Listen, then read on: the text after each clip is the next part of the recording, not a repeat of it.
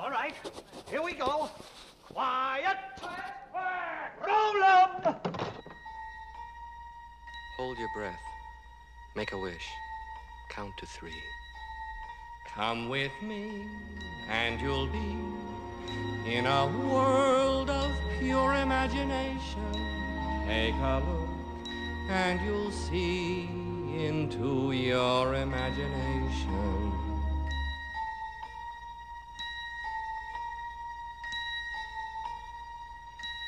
E saravá, meus selvagens negadores da vida!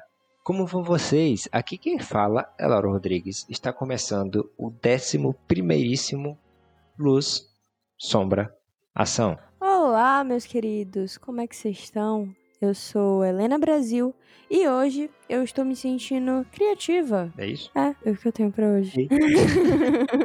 E hoje nós vamos falar da carreira, vida e um pouco de curiosidades e de como se formou todas as ferramentas cômicas utilizadas por Gene Wilder. Esse que é um ator pelo qual eu ganhei uma certa paixão. Quando comecei a assistir os filmes dele, eu me interessei pelo tipo de trabalho que ele faz e por conta disso decidi que nada mais seria justo do que fazer um episódio sobre ele aqui no podcast, É não é isso mesmo? aí. né? Inclusive me fez assistir todos os filmes em conjunto. Todos não, alguns. Alguns, é. Você assistiu todos. Eu assisti alguns, então eu vou te dizer que hoje eu tô aqui como uma espectadora. Eu acho que eu tô tipo a Glória Pires no dia que ela foi apresentar o Oscar. Não é muito capaz de opinar. não vi, não sou capaz de opinar, não sou capaz de opinar. Apesar de que você tá aqui pra opinar. Eu tô aqui pra opinar. Então é isso, vamos lá. We'll begin with a spin, traveling in the world of my creation. What we'll see will defy explanation.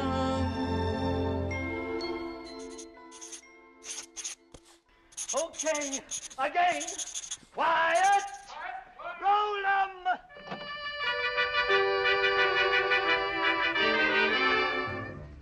Something very strange and mystic happened to me.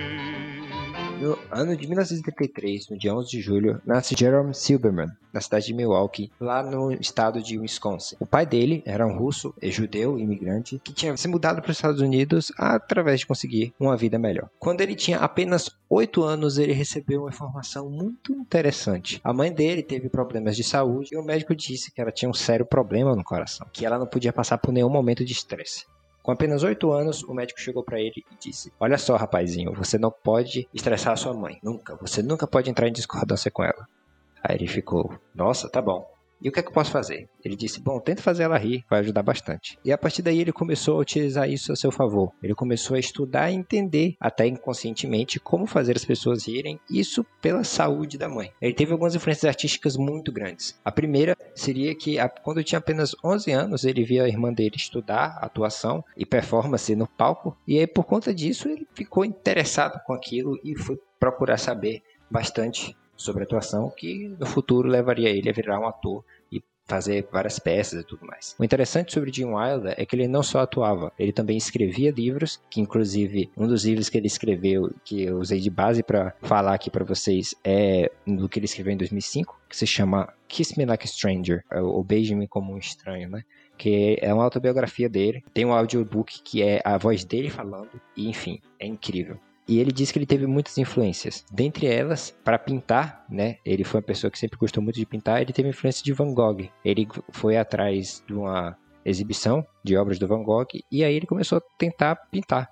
Ele disse, inclusive, que ele lembra de ter pintado o quadro Lady in a Cornfield, ou a, a moça na plantação de milho. Depois que ele começou, ainda muito jovem, nunca parou, né? Ele sempre pintou durante muito tempo da sua É vida. engraçado, né? Eu não sabia que ele pintava e que tinha pinturas dele jogadas assim. Porque assim, quando você vai pesquisar, né? Eu fui pesquisar aqui porque eu não sabia dessa informação. E eu pesquisei Jane Wilder Paintings e eu só achei fanarts dele. Não achei propriamente dito nenhum catálogo de pintura dele mesmo. É, porque assim, ele, pin- ele pintava pra ele, assim, entendeu? Ele não pintava pra vender. Então, realmente era uma coisa. Era o hobby. Era, era um uma coisa muito hobby. pessoal. Não era nem que era um hobby. Era um hobby, mas era uma coisa muito pessoal, entendeu? Sim, sim. Você tem fotos de, de réplicas de pinturas que ele fez, do Van Gogh e de outras na internet, assim, em algumas coisas específicas, né? Alguns, alguns jornais específicos, assim, mas se você pesquisar no Google realmente de Noir do Painting, você só vai encontrar uma arte. Então, ele começou trabalhando em várias peças dessas famosas na Broadway, e assim que ele começou a atuar, logo que ele começou a atuar, ele pensou em um nome pra ele, ele queria um nome de palco, porque afinal de contas ele não queria ser chamado de Jerome Silverman. Isso foi logo quando ele fez Macbeth. E aí ele falou assim: "Eu vou escolher um nome de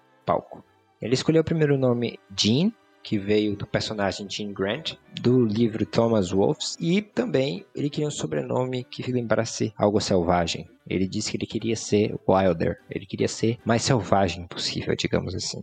Isso em termos de atuação, em termos de profissionalismo, em termos de comédia. E ele escolheu Wilder também, porque lembra dele o autor Thornton Wilder, né, que é o ator de Nossa Cidade ou Our Town, né? não sei como é o nome em português. Toda essa filosofia dele é muito interessante. Ele cresceu numa família de judeus, né, como eu falei. Ele, durante uma boa parte da vida dele, ele rezava muito, ele pensava muito de forma punitiva todas as ações dele, né? Ele achava que ele tinha que ajoelhar e rezar muito, e ele fazia isso durante uma boa parte da vida dele, a boa parte da adolescência, e até quando ele começou a ficar mais velho. Depois disso, a única filosofia assim que ele guardou, né, do judaísmo é a regra de ouro, né, a Golden Rule, que é a mesma regra que tem no cristianismo e tem vários outros, né? Você sabe o que é a Golden Rule? Nunca ouvi falar. Ou já ouvi, mas não tô associando com o nome. Conhece sim. Golden Rule é tipo você tratar o outro como você quer ser tratado. Essa é a regra de ouro. Ah, aquela história é amar o próximo como a ti mesmo. Exatamente. É, ele diz que ele gosta de ser judeu, certo? Mas que Deus tem nada a ver, tem alguma coisa a ver, né? Com a religião judaica. Essa foi a relação dele com a religião. Eu acho que isso fortaleceu muito do caráter dele, da forma dele de pensar, de enxergar o mundo.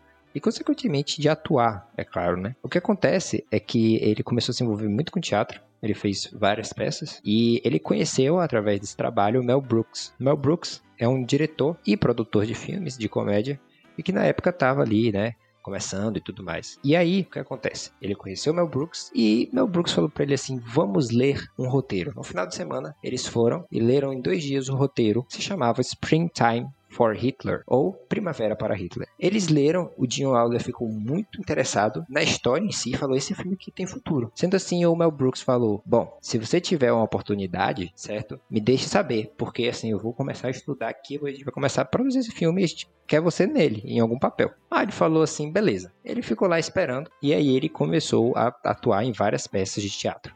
Uma fam- muito famosa que ele atuou foi One Flew Over the Cuckoo's Nest, ou é, O Estranho no Ninho. É um filme muito famoso de Jack Nicholson e eu não sabia nem que era uma peça de teatro. É, ele também cita muito de sua influência artística através de Charlie Chaplin. Ele cita muito da atuação corpórea, da comédia corporal de Charlie Chaplin e ele também aprendeu uma coisa com Charlie Chaplin. Ele, é interessante que no livro ele descreve essa epifania dele, esse pensamento dele, quanto ele descreve a cena de O Circo, né, que é um filme do Chaplin. Ele diz o seguinte, que se a coisa que você está fazendo ela for realmente engraçada, você não precisa atuar de forma engraçada enquanto faz ela.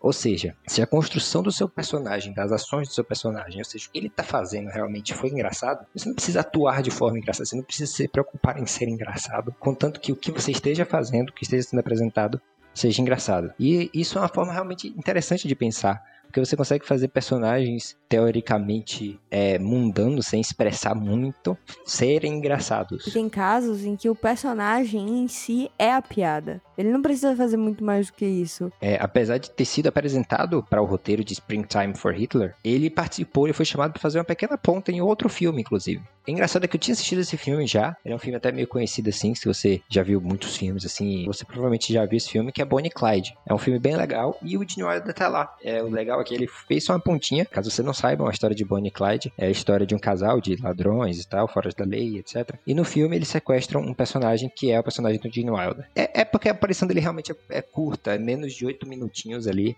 É muito pouca coisa, mas ele tem uma atuação bem assim, interessante. É um personagem que ele começa aquela coisa assim, ah, estou sendo sequestrado, tal. depois ele vai indo, vai entrando na, na onda, etc. É bem interessante. Três anos depois de eles lerem aquele roteiro no final de semana com o Mel Brooks, ele foi chamado para ser o personagem Leo Bloom em Springtime for Hitler. O que é engraçado que ele descreve é que ele estava em casa de boa, três anos que eles leram o roteiro, ele nem sabia, eles não comunicavam, não conversavam com o Mel Brooks, né? Então, tipo, ele simplesmente só, beleza, a gente vai fazer isso um dia e sumiu, desapareceu. De repente, três anos depois, ele bate na porta. Ei, Gene Wilder, e aí, vamos fazer o filme, tá como se, tipo, como se eles tivessem conversado ontem. Adoro que a época é realmente, eu imagino o cara batendo na porta. Porque não tinha celular, não tinha uma fácil maneira de comunicação. Acho Claro que não. Tinha um telefone já na época? Acho que tinha, né? Claro que não, olha, a gente tá falando de 1967. Se tinha, eram pouquíssimas pessoas que tinham. 1967 que a gente tá falando. Nesse ano, ele fez Bonnie e Clyde e no, logo depois, no mesmo ano, ele fez o personagem Leo Bloom em The Producers. Porque, como era 1967, tinha relativamente pouco tempo que a Segunda Guerra tinha acabado. Eles acharam que um filme com Hitler no título, por mais que fosse uma comédia e tal, ia ficar meio pesado. Então eles trocaram o nome de Springtime for Hitler para The Producers. Ou, em português, ficou Primavera para Hitler mesmo. Esse é o nome do filme em português de qualquer jeito. O que acontece é que esse filme ele é muito engraçado, eu já vi muita gente falar sobre ele. E o que, o que é legal desse filme é que o Gene Wilder divide o protagonismo, é a primeira vez que ele faz um personagem que tem mais protagonismo, né? Com o Zero Mostel, que é um ator, não sei se fala Zero ou Zero, não sei, mas enfim. E a história do filme é muito legal, sabe qual é a história do filme, Leandro? Não. Bom, a história do filme é. Tu não sabe mesmo, não, ou é só pra eu contar aqui? Não, eu realmente não sei. Vamos lá. Eu achei que eu tinha te contado. Vamos lá. Será o seguinte: o personagem do, do Zero, né? Ele é um produtor. Certo? De peças de teatro. Só que ele. é, o que dá pra entender no filme é que o filme, o filme começa com ele tá com a senhora, uma senhora de idade no quarto dele, e ele é tipo meio que sugar baby dessas senhoras. O que dá pra entender é que assim, ele era um, um produtor de sucesso, ele era muito rico, só que aí, tipo, ele faliu, faliu, hoje em dia ele mora no apartamento, e o que dá dinheiro a ele, basicamente, é sair com essas É uma véia bem rica. é, sair com a Sugar Mommies. É exatamente isso. É exatamente isso. Aí chega o personagem do Gene Wilder lá, que é Leo Bloom, que ele é um contador, né? O cara contrata um contador pra fazer as coisas dele lá tal. Eles têm toda uma conversa, todo um papo. E aí o, Wilder- o, o Leo Bloom, né? Fala assim, o personagem do Gene Wilder fala assim, sobre algumas circunstâncias é possível você ganhar mais dinheiro numa peça falida do que numa peça de sucesso. O que ele queria fazer é o seguinte, ele queria juntar muito dinheiro pra fazer uma peça, tipo, extremamente cara, só que muito ruim. Tão ruim que, tipo assim, ela só ia ter o dia de estresse, as pessoas iam ver, ia ser uma merda, as críticas iam ser uma merda, ninguém ia assistir. E todo o resto do dinheiro, certo? Tipo assim, vamos dizer que eles iam juntar, tipo, você tá aqui, a ideia dele é o seguinte, você pegar, por exemplo, 100 milhões, que na época era muito dinheiro, né? Não foi nem isso que eles pegaram, mas enfim, 100 milhões. E aí você faz, na verdade, uma peça de 10 milhões. E aí a peça é uma merda. Tipo, então você lá, velho, que o dinheiro foi investido na peça que foi uma merda e você fica com 90 milhões. É basicamente isso. E aí o cara fala assim: nossa, vamos fazer isso, vamos fazer a pior peça possível. Vamos fazer isso, a gente vai conseguir. E aí eles dois, a história do filme é essa: esses dois caras, o contador e o produtor, que eles decidem produzir uma peça terrível, péssima. E é muito engraçado. Por isso que é The Producers, né? São os produtores da desse Exatamente. Primeiramente, o Leo Bloom, que é o personagem do Gene Wilder, ele dá um escândalo muito legal. O Gene Wilder, ele constantemente dá escândalo nos filmes dele, ele sabe muito bem dar escândalo. Please don't jump on me. I'm not gonna jump! I'm not gonna! I'm not gonna jump! Will you get a hold of yourself? Don't touch me! Don't touch me! Oh my god, no, no! No, no, no, no! No, no, no, no, no! What's the matter with you? I'm hysterical! I'm having hysterics! I'm hysterical! I can't stop when I get like this! I can't stop! I'm hysterical! Oh my god! Oh no, no, no, no, no, no! E é muito engraçado, ele dá um escândalo numa cena que logo quando o cara começa a tentar convencer ele, ele começa a entrar em parafuso, tipo, não, não vou fazer isso, a gente vai ser preso, não sei o que, não sei o que. É bem interessante. Ele tem uma frase muito legal nesse filme também, uma frase muito bonita, assim, né? Que ele, ele está no, perto de uma fonte, ele e o Zero, né, o personagem, o ator, né, o, o que contracena com ele, eles estão numa fonte, e aí ele fala assim, ele convence o Gene Wilder, né, o Leo Bloom. O Bloom levanta assim em cima da fonte e fala assim, yes, I want to do everything I always see in the movies. Que é, eu quero fazer tudo o que eu sempre vi nos filmes. I want. I want. I want everything I've ever seen in the movies. Leo, say you'll join me! I'll do it! My God, I'll do it! Do it! E ele, o personagem dele levanta, assim, começa a sair muita água da fonte e tal. E é interessante por isso. É, é, é bonita essa fala, assim, né? Ele fala isso. E aí, enfim, o filme prossegue e eles primeiro procuram um roteiro péssimo. E aí eles encontram o roteiro de uma peça chamada Springtime for Hitler, que é basicamente uma peça que ela meio que glorificava Hitler. Só que como eles queriam realmente isso, uma peça terrível, uma peça que as pessoas iam achar horrível, era exatamente isso que eles queriam. Então eles vão, pegam o roteiro dessa peça, procuram o roteirista dessa peça, que é um cara meio maluco, assim, ele vive como se a guerra tivesse meio que existindo, ele é um nazista, né? Ele vive meio que como a guerra tivesse existindo, ele se veste soldado, então ele aceita fazer a peça com promessa de que a peça iria glorificar a Hitler e tal. Eles procuram um diretor que inclusive tem um monte de piada homofóbica nessa cena, Nossa. mas a gente tá em desconto, tá Mas assim, uma coisa que eu sinto assistindo, assi- que eu senti assistindo todos os filmes, no caso, é que você sente um pouco isso. Tem um toque de humor negro em algumas cenas, e você percebe que eles estão fazendo aquela piada Uhum. pra criticar a situação, mas tem umas cenas que você vê que eles são machistas e homofóbicos mesmo, mas é como você mesmo disse, né? 1967. 1967, então É foda.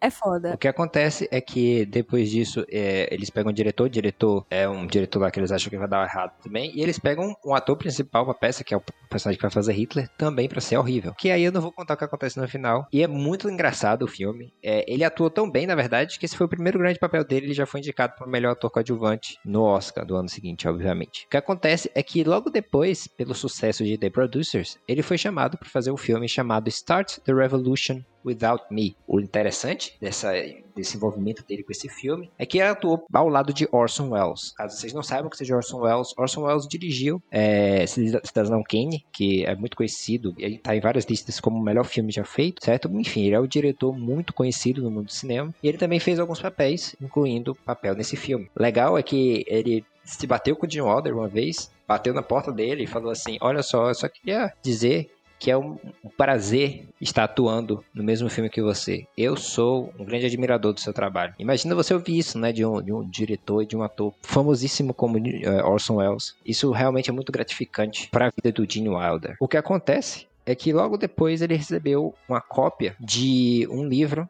chamado Charlie e a Fantástica Fábrica de Chocolate. Ele leu aquela história e falou: "Vamos fazer esse filme".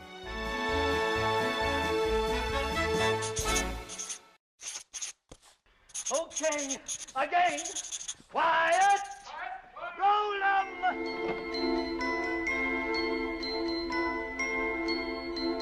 If you want to view paradise, simply look around and view it. Anything you want to do it. Want to change the world. There's nothing to it. Então vamos lá. Esse filme a Helena assistiu e a gente vai comentar dele, né? Eu não sei se todo mundo aqui já assistiu a Fantástica Fábrica de Chocolate. Eu acho que muita gente deve ter visto essa versão mais nova do, do, do Tim Burton, né? Com o Johnny Depp. A gente já vai comentar disso.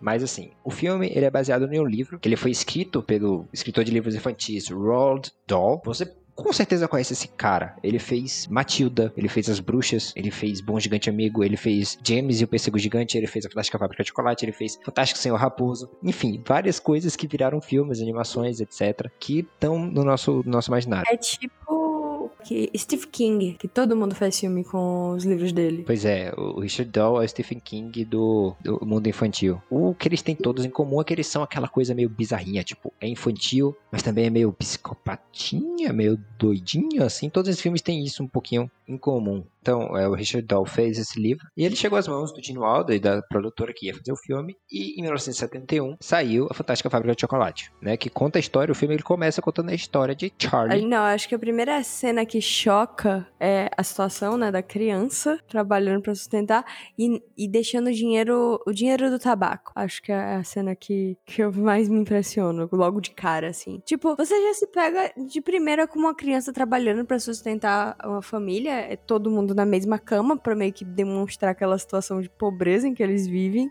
E o menino fazendo questão de deixar a moedinha lá. Que, inclusive, quando eu vejo o filme antigo, sim, é o que mais me assusta. É sempre. O dinheiro é muito pouco, né? É sempre uma moedinha, é uns centavos. Ai, não, isso é o dinheiro pra você comprar seu tabaco, vovô. Eles vivem em um mundo em que, assim, os doces Wonka, né? Os doces do Willy Wonka são uma coisa muito enorme, assim. Ele é tipo meio que um super-herói, todo mundo conhece dele os doces dele são extremamente incríveis, não é isso? Mas aparentemente o que aconteceu é que era tão lucrativo, e as pessoas gostavam tanto dos doces dele, que mandaram espiões, alguns espiões para a fábrica dele. Então ele foi lá e fechou a fábrica, certo? E ficou lá dentro preso, recluso. Ninguém nunca mais ouviu dele, só sabe que a fábrica continuou fazendo. E aí a gente acompanha a vida do Charlie, como eu falei, e eles são extremamente pobres. Eles trabalham ali com o mínimo, eles comem todo dia a mesma coisa. Né? Ele trabalha pra sustentar a família. Ele joga o jornalzinho. Sim, ele entrega o jornal, exatamente. E a mãe tá sempre mostrando lá, ela meio que fazendo algum serviço doméstico, né? Exatamente. Lavando, passando, umas paradas assim. É interessante a gente lembrar que esse filme, ele é um musical. A primeira música que toca, que é a música do Candyman, Who can take a sunrise, sprinkle it with dew, cover it in chocolate and a miracle or two? The Candyman.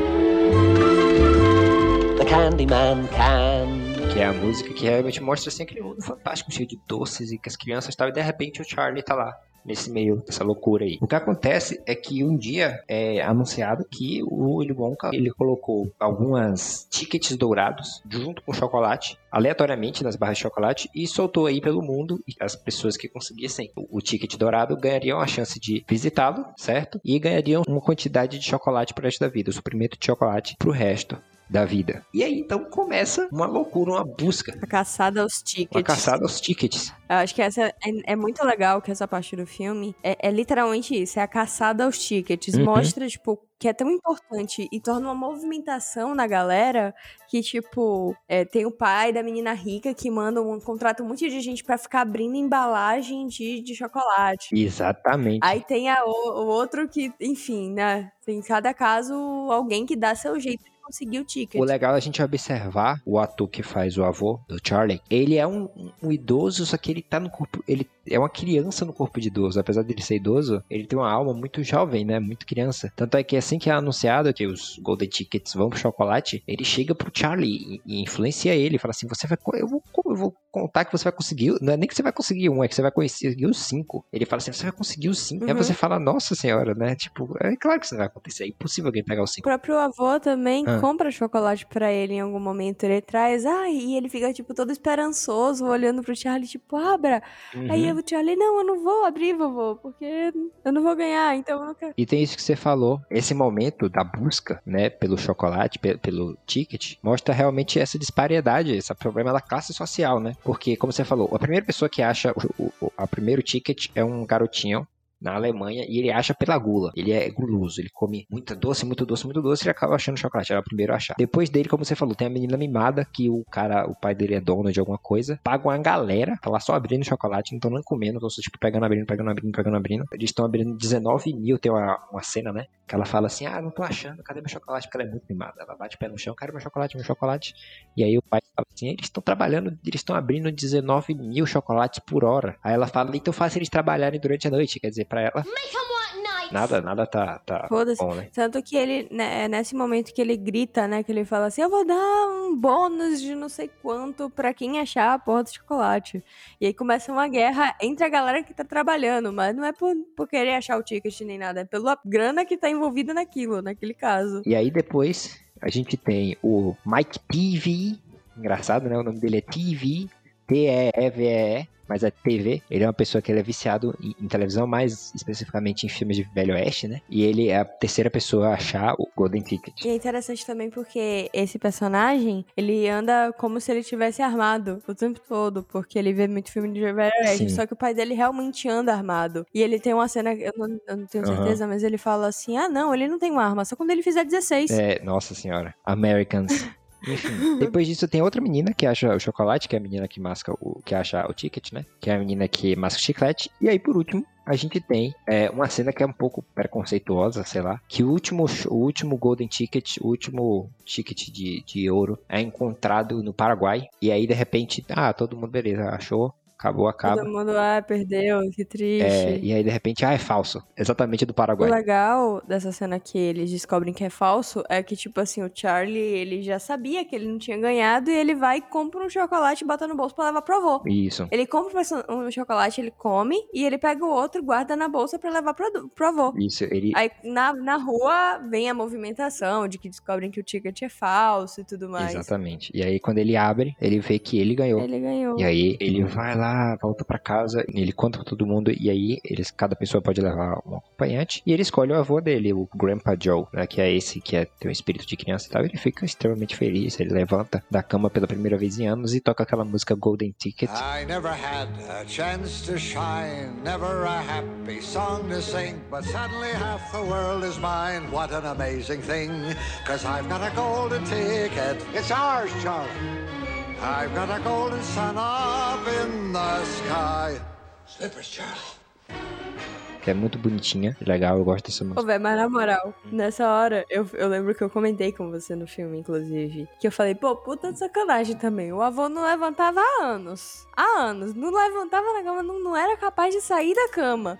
Mas é pra comer chocolate. Eu vou, é. levantou da cama, pegou a bengala e se mandou. O que acontece é que ele é chamado e aí, enfim, chega o dia. O grande dia tem um monte de gente na frente da fábrica, porque pela primeira vez o Willy Wonka vai sair, ele tava escondido. O legal desse filme é que isso tudo que a gente falou se desenrola de- durante 45 minutos do filme, ou seja, até uma boa parte do filme, até mais da metade quase. O Willy Wonka não aparece, ele simplesmente não aparece, a gente vai acompanhar apenas a vida do, do Charlie, e ele é visto e ele é posto meio que como uma criatura mística, não sei se você concorda comigo. Ele é visto meio que como um super-herói, eu acho, né? Tipo. Não, uma criatura mística, uma lenda, uma coisa assim, entendeu? É, uma coisa assim, né? É meio que uma lenda mesmo, como se fosse, tipo, o cara da torre de doces. O cara da fábrica de doces. Exatamente. E aí, quando ele aparece a primeira vez, ele aparece mancando. Véi, ele é visto exatamente como ele, como ele tem que ser visto. Ele é o dono da fábrica de chocolate, entendeu?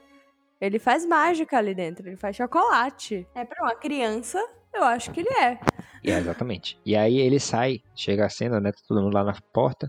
Todo mundo que ganhou o Golden Ticket, mais a imprensa, mais uma galera. E ele sai da, de dentro da, da fábrica. Nossa, é muito legal. É mano. muito interessante assim, né? Ele sai com a bengala, mancando, e aí fica todo mundo tava assim, aí todo mundo faz silêncio. E aí ele vai andando, andando, de repente a bengala dele fica presa entre duas pedras. Ele dá mais um passo, só que como a bengala ficou presa, ele não tem apoio, ele dá com o cambalhota, levanta e faz, hey, você vê, ué, ele não tava, não, ele só tava brincando, ah, todo mundo, ei. O interessante é que essa cena é, é- reflete tudo isso que a gente falou, dele ser um ser místico, então todo mundo, quando vê ele mancando, na mesma hora todo mundo fica quieto, né? Todo mundo tipo, nossa, ele tá fraco, ele tá, né? E aí quando ele dá a cambalhota, todo mundo, "Ê!" E isso é interessante, porque o Dino Adler que escreveu essa cena, ele pegou o roteiro e falou assim, eu só aceito fazer se nessa cena acontecer isso, isso, isso, isso, isso, isso, isso. Aí a galera falou, tá bom, então a gente quer ter você no filme, e aí vai ser. E aí ele aceita todo mundo, o, o Willy Wonka, e já começa um monte de coisa bizarra. Porque o Willy Wonka, ele tem esse, ele é meio psicopata, né? Ele tem primeiro um, um- um contrato que vai ficando as letrinhas piquititica, você não consegue nem ver o que tem lá no final, mas você tem que assinar. E realmente, velho, é engraçado isso porque eu acho que é uma piada clássica com aquela parada de, das letras miúdas, né? Ah, mas eu não consigo enxergar o que tá escrito aqui, ele. Aham, Mas tá no contrato, você assina se quiser. exatamente. Ele não dá uma opção, né? Ou você assina o contrato ou você se manda. É, e é interessante essa cena também, que aí a galera começa a ficar meio, né, tipo, pô, a gente vai assinar, não vai? Algumas famílias, um dos caras fala assim, ah, não, não vou assinar nada não, tal. E é interessante. Só que aí acaba assinando. Eu acho que assim, o interessante também da gente ver nessa parte é que cada criança vai com um adulto. Uhum. E você vê como o adulto que tá com essa criança meio que reflete o que essa criança é, né? Sim. Tipo, a menina mimada, ela- o pai fala, eu não vou assinar nada que eu não sei. Aí cinco minutos ela fala, você vai assinar sim. Ele vai lá e assina, porque ela mandou ele assinar. Aí o, o outro, o guri, ele só vai lá e assina. Enfim, cada um tem sua maneira de se comportar e a gente vai começando a observar o comportamento desses personagens a partir daí, né? Que meio que mostra como eles vão se comportar. O, des- o desenrolar do, da, da personalidade que foi apresentada, né? Porque a personalidade deles é apresentada quando vai apresentar a reportagem de quando eles ganharam e tal, né? sim, sim. Ou de quando eles acharam. E aí todo mundo assina o contrato. E aí as pessoas fazem uma pergunta. E é engraçado que sempre que alguém faz uma pergunta, ele dá uma desculpa diferente. Primeiro a pessoa faz uma pergunta e ele fala assim: olha só, perguntas só pro fim do tour. Depois lá na frente do filme pergunta, faz outra pergunta. Ele fala: calma, perguntas somente enviadas por I'm escrito. sorry, but all questions must be submitted in writing. Aí depois pergunta, ele dá, cada vez ele dá uma desculpa diferente, porque Aham. Enfim, ele é maluco. Mas o legal é que ele abre a porta e finalmente a gente vê a fábrica, a entrada da fábrica. A entrada não, né? A, pa- parte principal da fábrica que tem uma grama comestível, tem pirulitos comestíveis gigantes e tem uma enorme fonte de chocolate. Nessa cena, o Gene Wilder canta a música Pure Imagination. There is no life I know to compare with pure imagination. Living there, you'll be free if you truly wish to be. Esse momento é um momento musical incrível, não só do filme, mas assim de todo é, os, os filmes em geral. É muito bonito. A música ela pode ser usada em diversos diversos contextos. Tanto é que inclusive a Adobe né, usa de Ela é usada pra caramba. é, usa de propaganda. Tem várias versões dessa música, Pure Imagination, porque é uma música realmente mágica, né? É uma música mítica, assim, que ela mostra, assim, um mundo mágico, um mundo criativo, um mundo de pura imaginação, que é a fábrica de chocolate do, do, do, do Willy Wonka. E é interessante porque é um mundo de sonho mesmo, se você parar pra pensar que é, são crianças, Sim, né? sim. If you want to view paradise, simply look around and view it. Anything you want to do it. Want to change the world? Nothing to it. Tipo assim, imagina, nossa, eu vou mergulhar num rio de chocolate. É realmente um mundo de pura imaginação. E eu acho que outra coisa interessante é que essa cena é quando a gente vê realmente, a gente falou no último episódio sobre cores, mas é quando a gente vê realmente um show de cores e imagens e toda essa parada, de, é, como a gente fala, do arco-íris, as cores conjunto, ela trazem essa parada mais mística, porque não é comum você encontrar. Mas outra coisa que eu queria comentar, que é bem antes disso a gente não comentou, é que eu lembro de, de, quando, tá, de quando eu tava assistindo o um filme, ter a parte de vir aquele cara estranho sussurrando no ouvido das crianças. Sim, tem isso, né? Quando eu assisti, eu imaginei que é, não, isso é alguma coisa do Wonka. O Wonka tá criando um acordo aí com as crianças. E é revelado até que ele tem um concorrente, que tem um cara, é, tem uma empresa rival que fica tentando roubar a fórmula dos chocolates dele. E que querem, inclusive, roubar a fórmula do. Acho que é da bala infinita, como é? É, isso, Wobbergoss. Can't you see? It makes everlasting gobstoppers. Did you say everlasting gobstoppers? That's right. Eu sei que é uma pastilha que não acaba. É, isso. Quando é, as, as crianças vão ganhando, né? Chega um cara lá e fala assim: vocês, vocês vão invadir lá, roubem tal coisa que a gente dá dinheiro a vocês e não sei o que. A gente só descobre isso quando o Charlie ganha, quando o Charlie recebe o ticket. E aí você vê toda essa cena mágica, você vê quem é o Willy Wonka. Ele é o cara megalomaníaco, realmente. Que ele fez a imaginação dele um mundo real, uma fonte de chocolate muito doce. Enfim, isso mostra essa parte dele e tem todo esse momento musical, a música é incrível, a música sensacional. Eu escuto ela constantemente na minha vida, desde que eu assisti A Fábrica de Chocolate há muito tempo atrás. Lembrando que eu reassisti agora para fazer o episódio, mas eu tinha visto há muito tempo. Foi um dos, provavelmente foi o primeiro filme do Gene Wilder que eu assisti. Só que eu assisti muito novo, né? Eu não lembrava das coisas, não lembrava. É engraçado. Não me entendia como gente, digamos É engraçado você falou essa parada dele ser megalomaníaco, né? Foi exatamente o que aconteceu. Quando tentam roubar a fábrica dele, ele se tranca nela, não deixa ninguém entrar por anos e some. Fica lá trancado na fábrica dele. Sim, sim. Somos apresentados também aos Umpalumpas.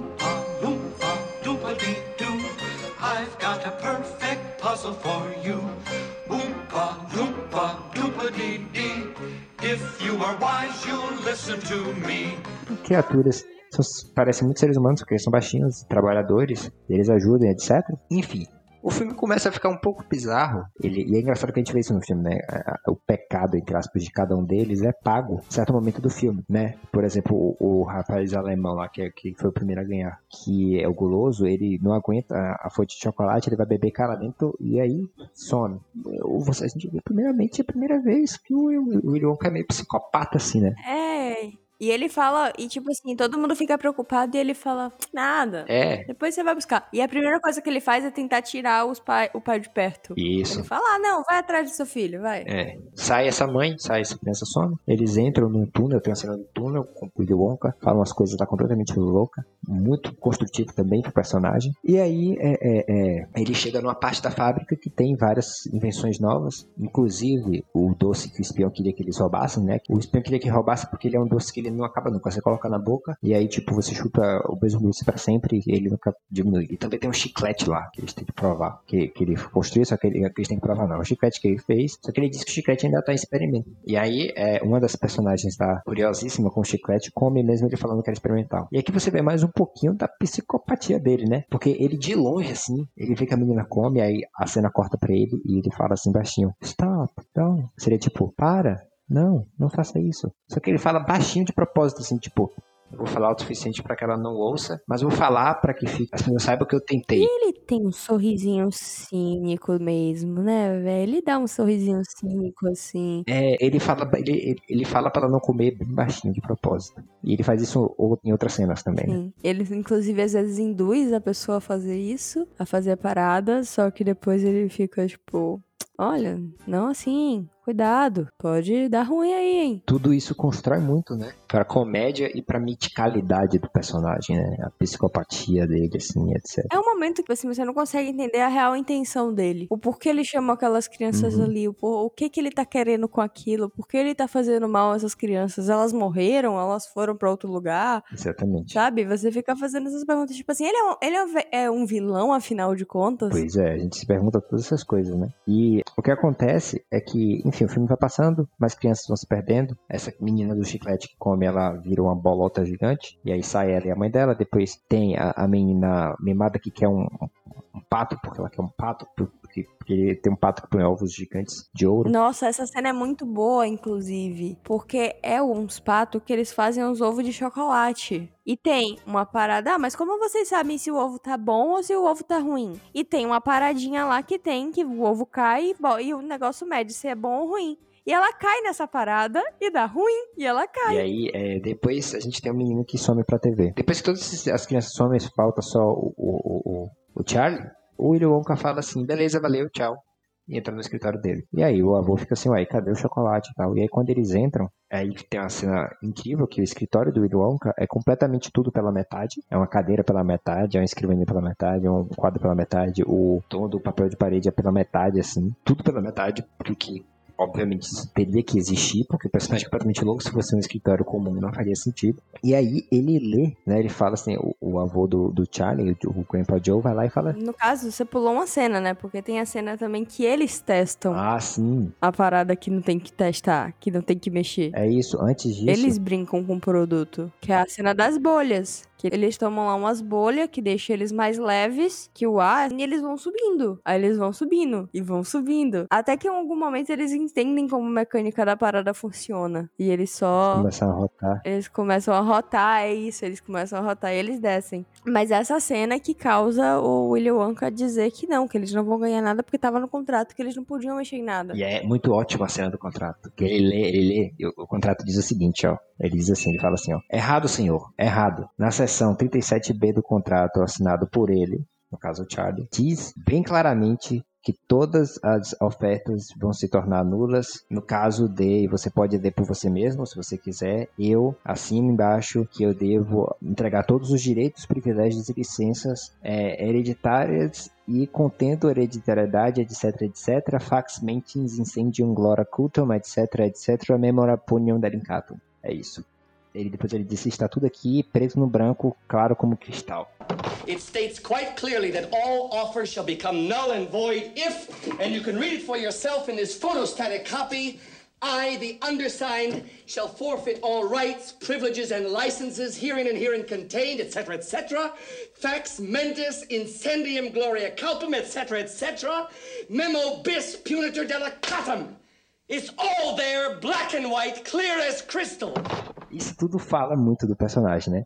Depois disso, o Charlie devolve o doce que ele tinha, ele iria roubar, né? Que o espião tinha pedido. E aí, o Wonka vê que ele é uma criança pura, uma criança boa. E chama, fala assim: Não, você na verdade vai ganhar não só o chocolate ilimitado e tudo mais, como você também vai ganhar minha fábrica, porque eu tô velho e eu preciso de alguém puro e bonito como você, e incrível como você, para ser o, o meu sucessor. Eu acho que é o momento em que a gente entende a gente finalmente entende qual é a intenção do Willy Wonka ali. Tanto que ele, com, ele, ele que tinha mandado lá o carinha, né? Sim. De, de pedir as pastilhas. E ele chama o carinha na sala quando o Charlie devolve a pastilha e fala: Toma aqui, não quero mexer em nada. Uhum. E ele fala: Não, isso aqui era tudo um teste. Era só pra ver se você era esse menino que eu acredito que você seja, de coração puro. Eles, eles entram num balão nessa cena, né? Não, não é no balão, não. Eles entram no elevador e aí o elevador, ele, em vez de ir pra cima e pra baixo, ele vai pra todas as direções. Aí ele fala assim: Ah, teve, só teve um botão que eu nunca apertei, é aquele ali. Que é apertar a Charlie. Quando o Charlie aperta, o elevador sobe, sobe, sobe, sobe e sai pra cima, sai do, do- da fábrica, quebra da fábrica e eles vão sobrevoando a cidade. Ah, é, é essa, essa parada aí. E aí ele conta tudo isso pro Charlie, né? Começa a tocar Pure Imagination no fundo, uma cena linda. Lindo, lindo. Uma coisa interessante, esse primeiro filme ele saiu em 71. Quando ele saiu, o Richard Dahl não gostou, por quê? O nome do livro é Charlie and the Chocolate Factory, né? Charlie e a Fábrica de Chocolate. Quando pegaram o filme, o nome do filme ficou Willy Wonka e a Fábrica de Chocolate. E o Richard Dahl não queria que o foco da história fosse Willy Wonka. Mas a questão é que é o seguinte, o filme mais recente do Tim Burton, o nome é Charlie e a Fantástica Fábrica de Chocolate. Esse é o nome do filme mais recente. Só que o filme mais recente, ele peca em uma coisa. Ele conta o passado do Willy Wonka. Apesar, e o Willy Wonka aparece muito mais. Então, apesar do Charlie estar no título, o Willy Wonka aparece muito mais em cena do que no filme original, como eu falei. No primeiro filme, ele demora quase 45 minutos para aparecer. E no filme novo, ele aparece um pouco antes. E além dele aparecer antes, você tem todo o background dele. E isso tira toda a miticalidade do personagem, né? Porque quando ele não tem um uma história, um passado, não tem nada disso, você tem ele realmente como, tipo assim, porra, é um ser místico, você não sabe qual é o passado dele, como é que ele fez ali, você tira até um pouco do protagonismo dele, você coloca, tipo assim, o protagonismo em outro personagem, que é o Charlie, no caso, né, que a gente é o Charlie, a gente tá ali só apreciando a presença dele, tipo isso, entendeu? Enquanto que no outro filme isso não acontece, na verdade, né? Se você explica muito quem é o Willy Wonka, por que ele tá fazendo aquilo, por que o personagem tá fazendo um monte de criança passar por essa situação, por que o contrato maluco, por que todas essas coisas. Se você explica isso, se você dá um sentido para aquilo, acaba ficando como explicar? É, porque quando você explica, você tem uma cara. É a mesma coisa de você não mostrar o vilão no filme, de, o monstro no filme de terror. Quando você não mostra, você preenche aquilo ali com o que você quiser. A partir do momento que você mostra, as suas soluções de medo, entre aspas, elas são limitadas. A mesma coisa. Por a gente ficar se perguntando e se questionando e viajando em quem ele era, por que ele pensa assim, ele fica ainda mais místico. O que aconteceu foi que Willy Wonka e a Fantástica Fábrica de Chocolate foi incrivelmente abraçada pela população. Todo mundo gostou do filme. Ele é até hoje visto como um grandioso filme. As cenas de música são replicadas em vários lugares, todo mundo conhece, ficou no imaginário infantil de muitas pessoas, certo? Até hoje o filme ainda passa várias vezes, né? É, crianças jovens também, crianças que hoje em dia são crianças, eu quero dizer, né? É, ainda assistem o filme, certo? E, claro, jogou o nosso querido Jim Wilder lá pra cima.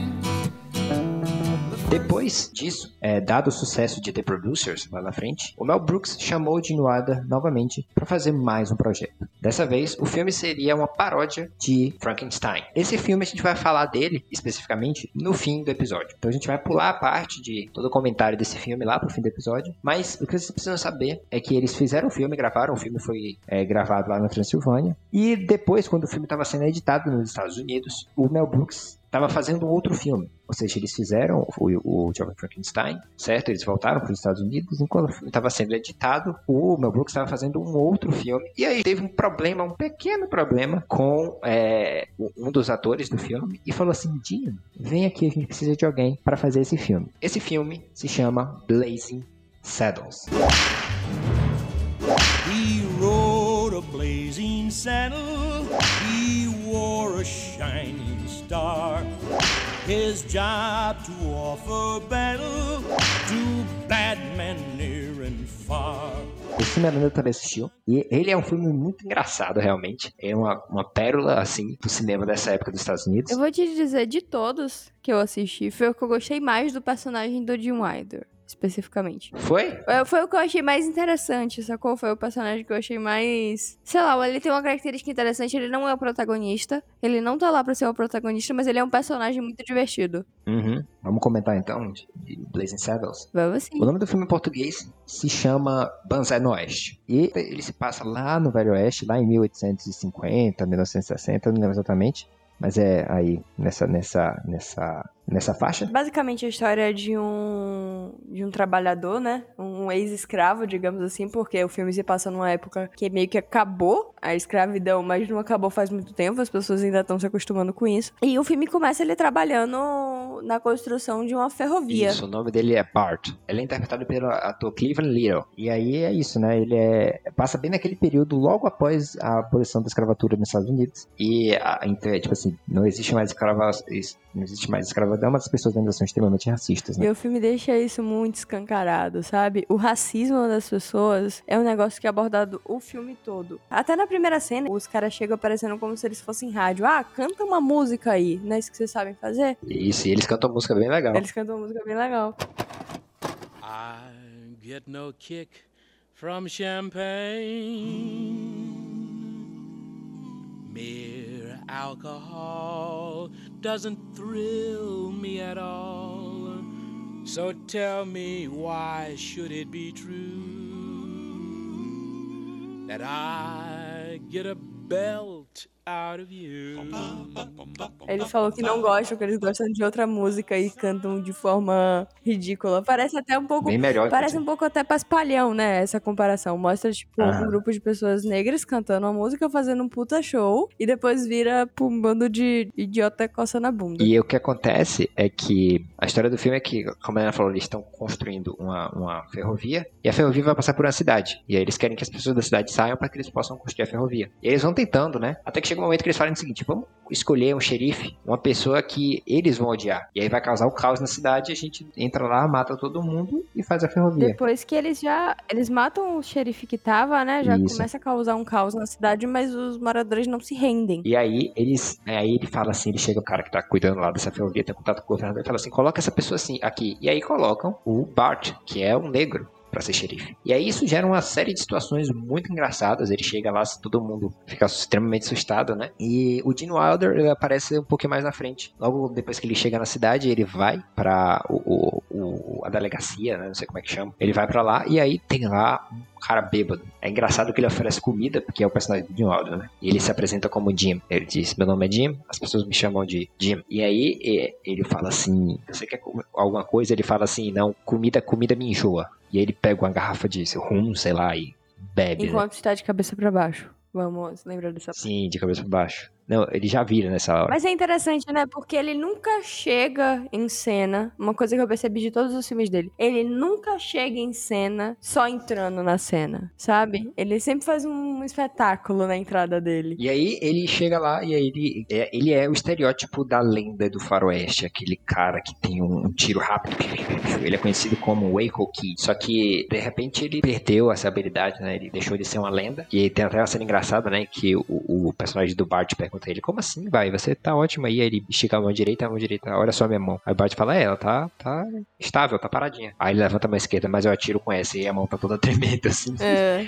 E o filme tem muitas cenas interessantes com ele. Tem a cena do xadrez Sim, também, do né? xadrez. E pega a, a peça rápido, né? Ele trabalhou nesse filme com o Mel Brooks. O último filme ele fez um total de três trabalhos com o Mel Brooks. O primeiro foi The Producers, o segundo Blazing Saddles, e logo depois ele fez é, Jovem Frankenstein, que a gente vai falar lá no final, né? Depois de Jovem Frankenstein, ele estreou dirigindo, escrevendo e atuando pela primeira vez em um filme chamado As Aventuras do Irmão Mais Inteligente do Sherlock Holmes. Essa que era uma outra paródia. O legal desse filme é que ele conta que ele fez finalmente o que o Léo Bloom, o personagem dele, falou lá num dos primeiros filmes que ele fez, que foi The Producers. Ele disse, o personagem, né? Eu quero fazer tudo que eu vi nos filmes. E ele tá fazendo, afinal de contas, ele tá atuando, dirigindo e escrevendo um filme dele. O filme é bem engraçado. Ele, ele faz esse personagem, que é um irmão judeu esquecido do Sherlock Holmes. Uma cena muito engraçada, tem uma cena do chocolate, em que ele descreve também aquilo que ele falou, né? Que ele precisa ser engraçado, ele só precisa fazer algo que seja engraçado. A genialidade da atuação dele tá em todas essas pequenas coisas que a gente já citou aqui, né?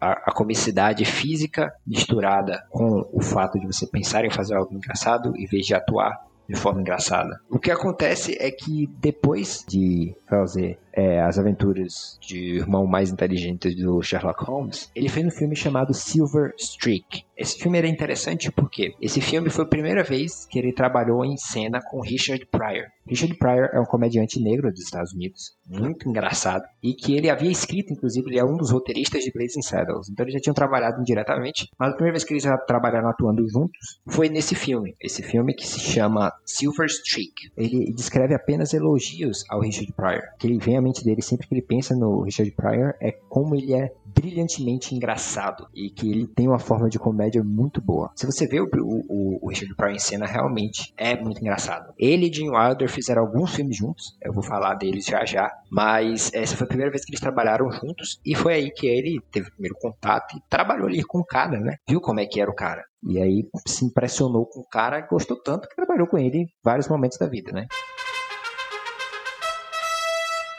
Quem imaginaria que, além de ter contato, de ter tido contato com o Orson Welles, com o Mel Brooks, ter trabalhado também com o Woody Allen, ele também, ele produziu escreveu e dirigiu um filme logo depois de Silver Streak. Esse filme saiu em 1979 e se chama World Greatest Lover, ou o maior amante, ou a maior apaixonante, a pessoa mais amável né, do mundo. Nesse filme, o interessante é que ele foi uma versão né, de um filme do Federico Fellini, que é um diretor grandioso, grandioso, né? O filme que ele fez se chama The White Shake. E aí o Gene Wilder pegou esse filme como referência e fez a versão. A questão é que ele estava com medo de, dos direitos autorais. Ele ligou para Federico Fellini e ele recebeu mais um elogio de um grande diretor de cinema que falou que ele era incrível, que ele era engraçado e que tudo que ele precisava fazer é botar no início do filme um agradecimento especial ao meu amigo Federico Fellini e pronto, você vai ter os direitos para fazer o filme. E foi isso que ele fez. Então, se você algum dia assistir é, World Greatest Lover ou O Maior Amante do Mundo, ele fez então The Frisco Kid. O interessante desse filme é que ele uh, atuou junto com Harrison Ford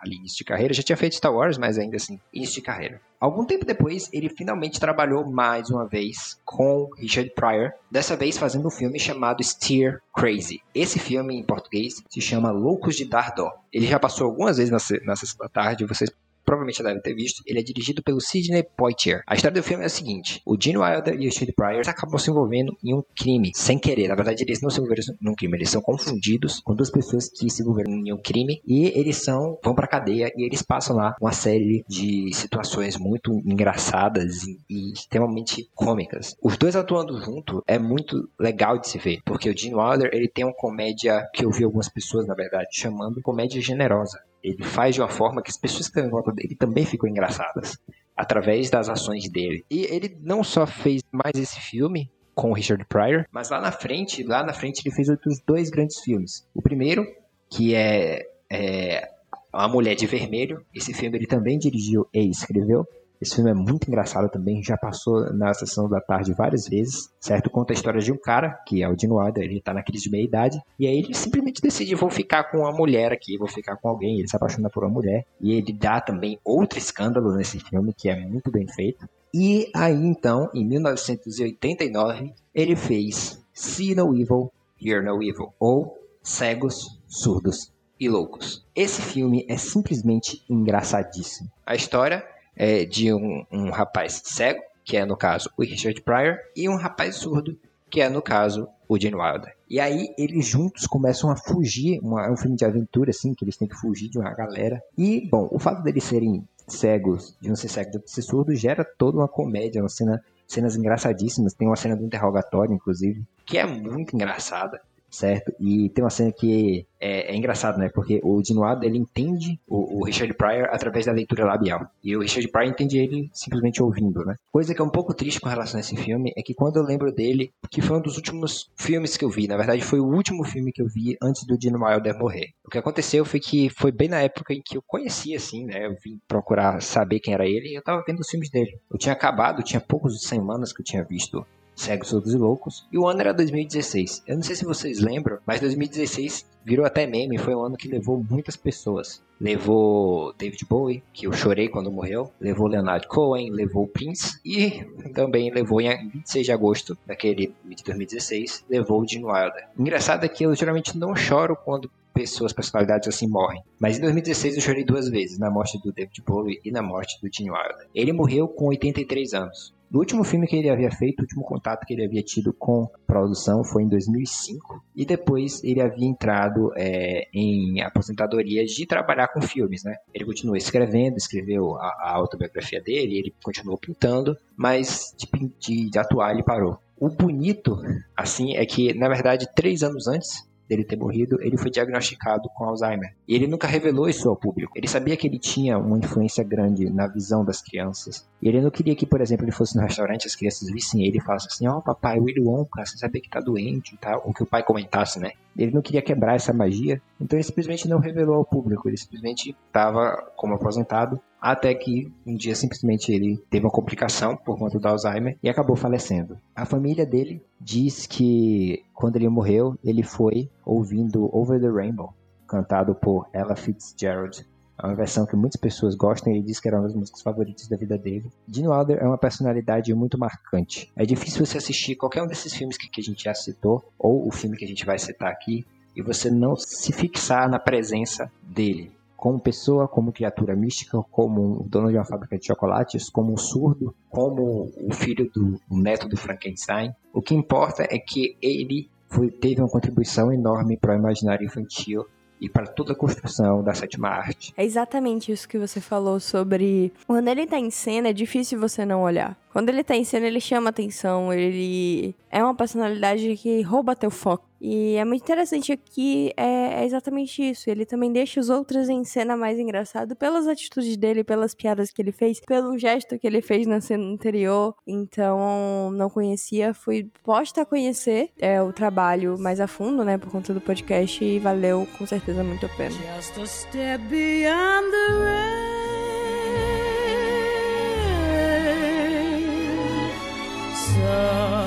Somewhere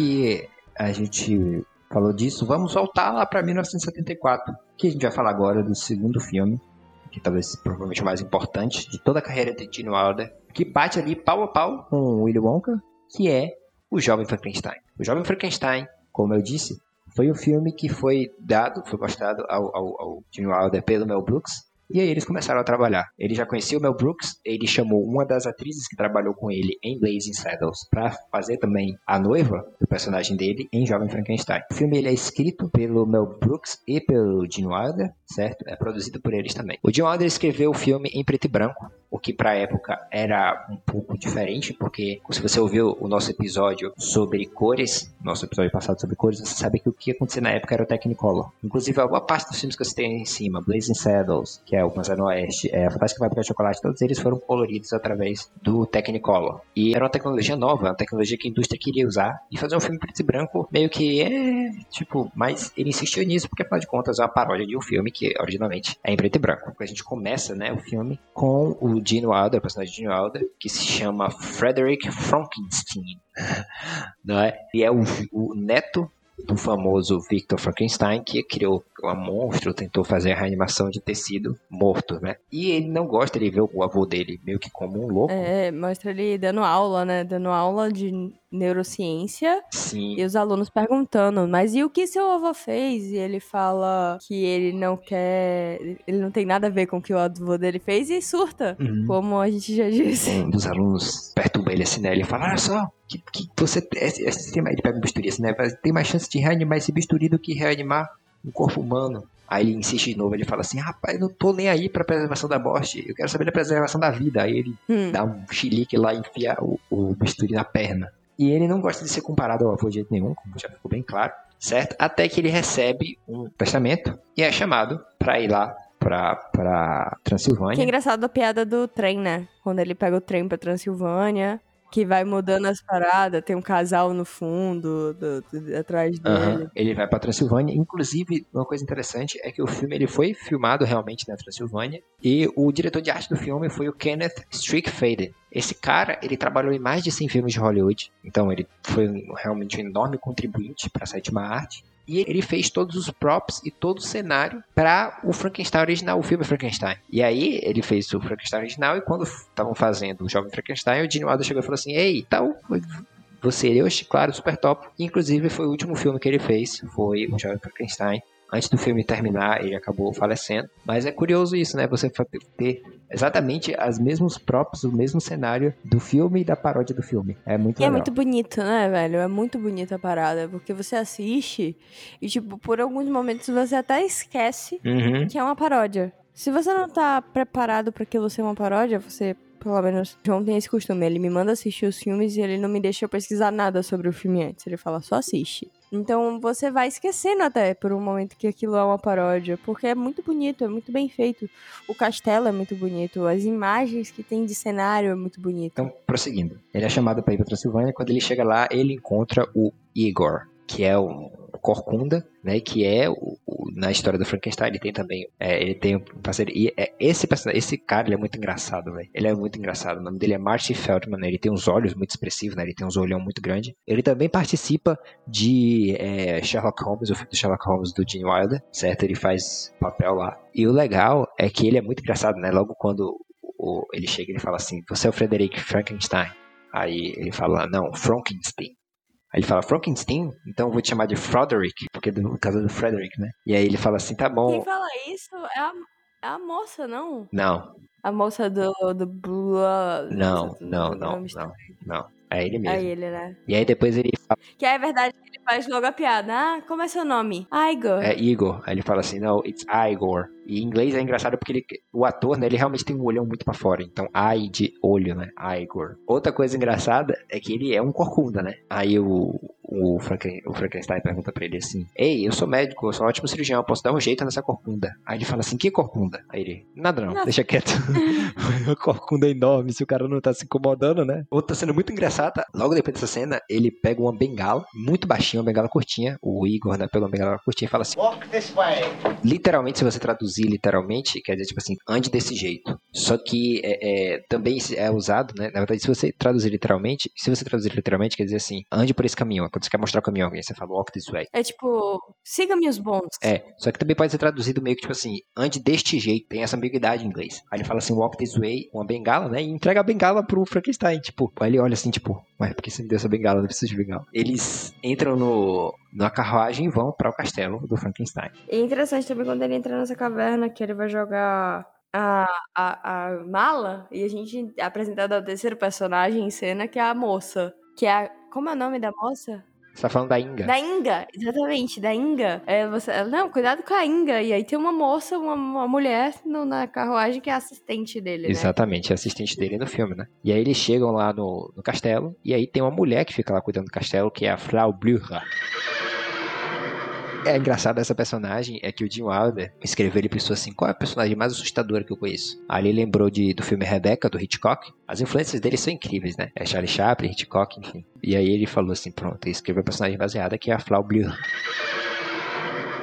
Ela é tão terrível assim que toda vez que falam sobre o nome dela, os cavalos ficam loucos, né? Isso acontece no filme. Solta raios. Aham. O que acontece é que apesar dele renegar todo o trabalho do avô, quando ele chega no castelo, ele é meio que ali influenciado a chegar no laboratório, ele fica encantado e fala assim: "Ah, mas não tenho como saber como ele fez isso". E aí ele encontra um livro chamado Como Eu Fiz Isso. é muito, é muito sátiro, satírico isso, né? É literalmente um livro que tá escrito na capa, como eu fiz. É, e aí é engraçado é que ele tenta, né? Ele manda ele buscar um cérebro, ele manda o Igor ir buscar um cérebro. É muito engraçado, ele vai tipo. Um depósito de cérebro, parece um banco de sangue, só que de cérebro. Banco de cérebros. Ele ia pegar o cérebro de um gênio, só que ele se embanana lá pega o cérebro anormal. O engraçado dessa parte do anormal é que quando ele vai perguntar qual é o nome da pessoa que você pegou o, o cérebro, ele fala normal. Qual era o primeiro nome dela? É, é Abby, Abby. Abby o quê? Abby normal. Pois é, aí ele pega o cérebro, entrega pro Frankenstein, o Frankenstein. E exatamente o que acontece na história original do Frankenstein, né? Ele tenta o raio, tenta tudo aquilo. Ah, engraçado é que antes de, de quando eles estão lá no laboratório, aí ele olha assim pro Igor e de repente do nada a corcunda dele tá do outro lado, assim. Aí ele fala assim, mas o corcunda não era do outro lado? Aí ele fala, não. Aí tá bom. Só que realmente mudou. Enfim, ele joga o raio no, no monstro, nada acontece, eles vão almoçar. Quando eles estão almoçando, ele, o Frankenstein tá triste. Aí a Inga fala com ele assim: Ei, você mal tocou na sua comida. Aí ele dá um monte de. Ele dá outro escândalo, né? Ele dá um monte de tapa no prato, assim. Plá, plá, plá.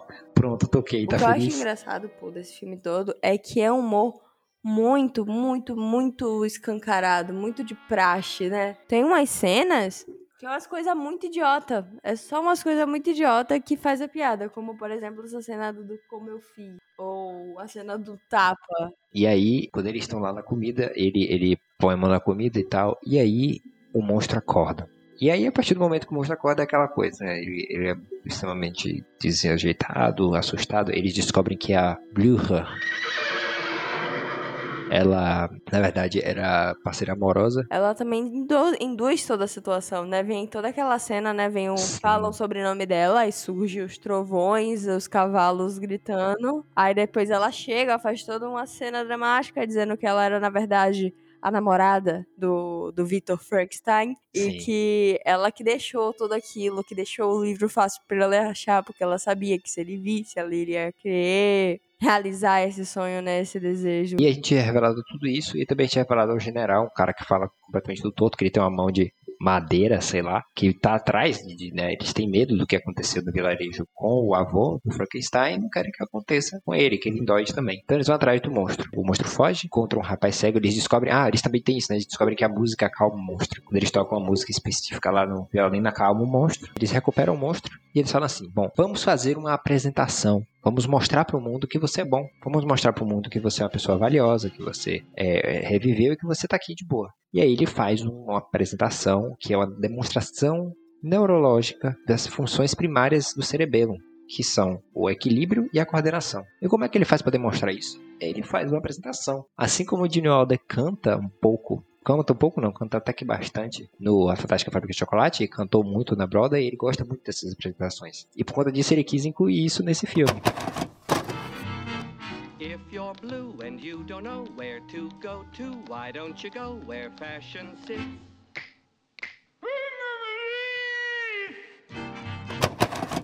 O engraçado é que ele discutiu horas, mais de duas horas com o Mel Brooks sobre essa cena. Que ele falou que faria todo sentido, seria muito engraçado, e o Mel Brooks falou que não.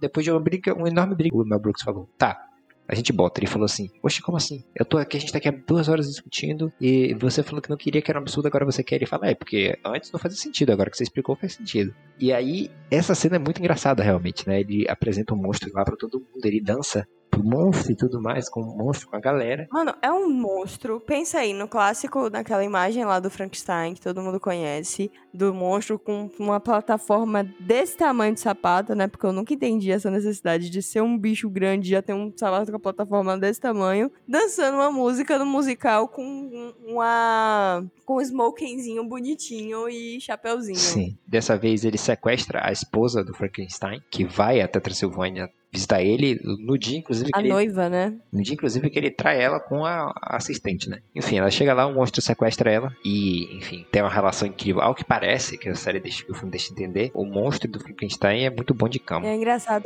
Véi, essa cena, velho, que foi uma coisa muito desconfortável pra mim de primeira. É bem ridículo. né? Porque, véi, esse filme, ele tem uma coisa que ele é muito machista. Mas, tipo, muito machista. Mas é machista mesmo da época. Da época, tipo, não tem jeito. Mas é muito machista em algumas cenas. E essa cena do monstro, ela tá, tipo, assim, deitada e ela falando assim: não, não venha, não venha, não venha. Até que ele vai, aí ela descobre que. Ele descobre que ela. Na verdade, isso aconteceu em dois filmes, né? Não, isso acontece em duas cenas. Não, eu tô falando que isso, essa, isso que eu tô descrevendo. De tipo assim, o cara chega, faz algo sexual e ele vira. E ela fica apaixonada por ele depois disso. Isso acontece Ah, tanto sim, sim. em É. E é Frankenstein. inclusive a mesma personagem. É a mesma atriz. É a mesma atriz, é. Tanto em Blaze Sandals quanto em, em Jovem Frankenstein. É, acontece tanto em Blaze Sandals quanto em Jovem Frankenstein. Que é aquela coisa. Chega o cara, mostra os dotes dele e ela fica louca, apaixonada pelo personagem. E isso acontece com o personagem do Frankenstein. E é uma cena muito bizarra, porque é muito engraçado que quando ela sai, a piada dela é ela, aquela, não, Aham. onde você vai? Por que você tá indo? Ai, eles são todos iguais. Você é exatamente como os outros. E ele é um monstrão, sacou? Ela ainda fala assim: eles são todos iguais, são só sete ou oito rapidinhas e eles já vão embora. Esse filme ele tem várias pérolas. Ele foi reconhecido e é tá guardado no Museu de Filmografia dos Estados Unidos como realmente um- uma peça relevante para a história da- dessa arte. Muitos, é, o Mel Brooks considera o melhor, mas não engraçado filme que ele já fez. Ou seja, é o melhor filme que ele já fez, mas não o filme mais engraçado que ele já fez. O Jim Wilder, na sua autobiografia, disse que a filmar, participar, gravar, ajudar na edição e no roteiro de Jovem Frankenstein foi o período mais feliz da vida dele. Na verdade, foi o mais feliz em que ele esteve fazendo qualquer projeto. Foi filmando esse filme. E é por isso que a gente deixou ele aqui pro final. Porque a carreira dessa pessoa, como eu falei, tem que ser lembrada. E nada melhor do que a gente fechar com esse filme incrível, que foi o que ele mais gostou. Lembrando que a gente ainda vai ter mais conteúdo amanhã e depois falando sobre o Gene Wilder, é só você seguir a página do podcast lá no Instagram, arroba luzsombraacão, com C, porque não tem C cedilha. Meu Instagram agora atualizado, graças a Deus, com um nome fácil, é Helena Brasil Arte. Apenas isso. Por favor, sigam lá, dêem um apoio. Inclusive, alguns processos, né? Não sei se vocês perceberam, mas as capas estão um pouco diferentes. E alguns processos de fazer essas capas estão lá no meu Instagram também. Pois é, pois é. O meu Instagram é João Lauro28. E é isso. A gente se vê na semana que vem. Na verdade, gente- vocês ouvem minha voz, nossa voz de novo na sexta-feira. E na semana que vem com mais um episódio. E é isso. É isso. Valeu. Valeu. Tchau, tchau. There is no life I know to compare with pure imagination. Living there, you'll be free if you truly